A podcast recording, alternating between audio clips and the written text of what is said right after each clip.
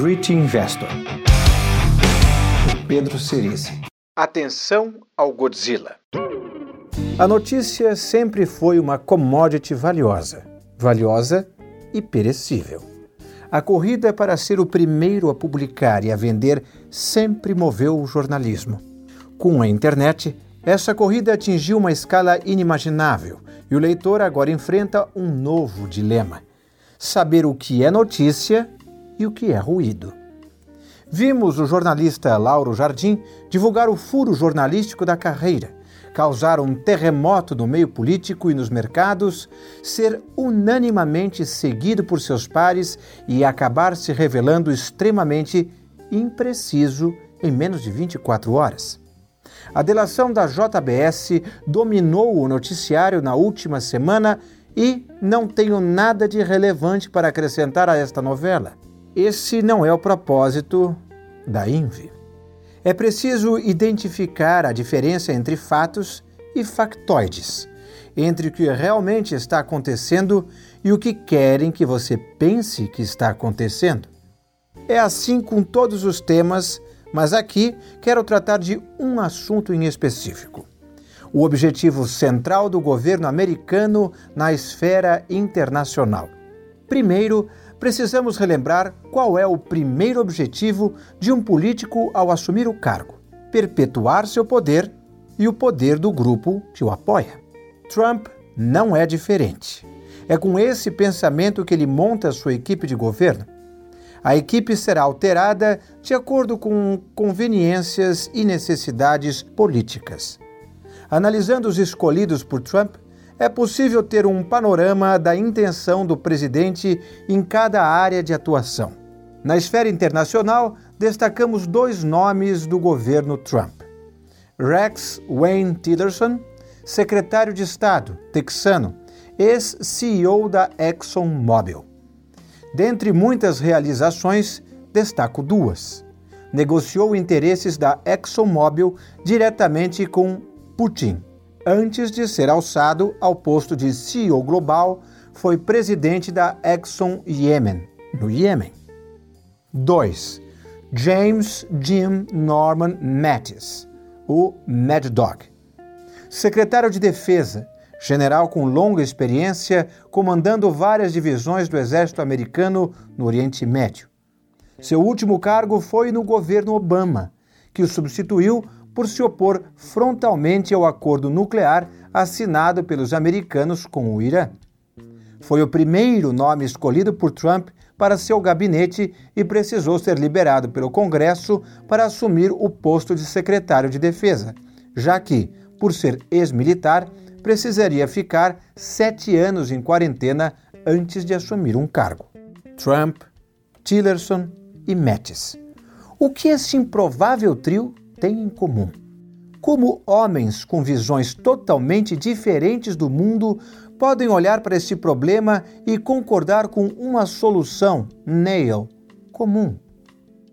Trump, o político, sabe que uma guerra para resolver a maior ameaça à paz no Oriente Médio, trazida por um apoiador de grupos terroristas como o Hezbollah ou de ditaduras como as da Síria com pretensões nucleares claras, seria de grande valor político no momento adequado, provavelmente entre o fim de 2019 e o início de 2020, perto das eleições.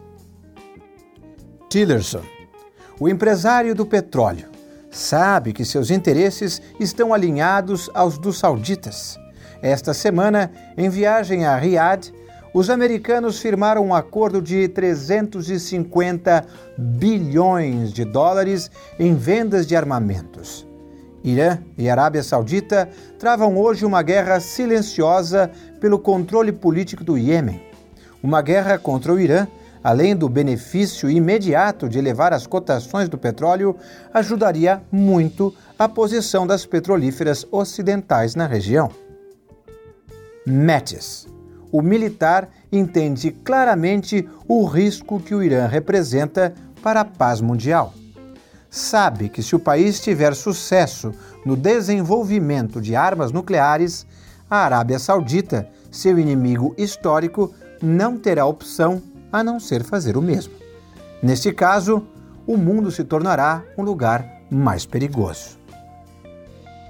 Três martelos e um único prego. Mas, como um mágico que distrai a plateia enquanto faz o truque, ataques de mísseis na Síria e manobras militares perto da Coreia do Norte distraem a atenção da mídia e da população para o plano principal. Esses truques visam criar um fenômeno de visão seletiva que afaste a atenção ao Irã. If your only tool is a hammer, all your problems will be nails. Mark Twain. Essa frase é sublime. Se seu único instrumento é um martelo, todos os seus problemas serão pregos. Cada pessoa vê o mundo e os problemas de acordo com as ferramentas que carrega. A nutricionista olha os alimentos e vê os nutrientes. O psiquiatra enxerga neuroses em todos os seus contatos sociais. Imagino que a vida de um urologista deve ser triste. Tenho filhos. Eles têm uma brincadeira muito boba que demonstra claramente esse fenômeno. Toda vez que vem um Fusca azul na rua, um fala: Fusca azul, e dá um tapa no outro, que não pode revidar. Vocês não imaginam a quantidade de Fuscas azuis que circulam pelas ruas de São Paulo. Agora que você sabe que, possivelmente, a próxima guerra americana será contra o Irã, sugiro que utilize sua atenção seletiva. Ela é a habilidade que permite falar ao celular num ambiente com muito barulho. A mente desliga os estímulos externos, ruídos, e se concentra na voz do outro lado da linha leia o noticiário em busca de informações sobre a relação Estados Unidos-Irã.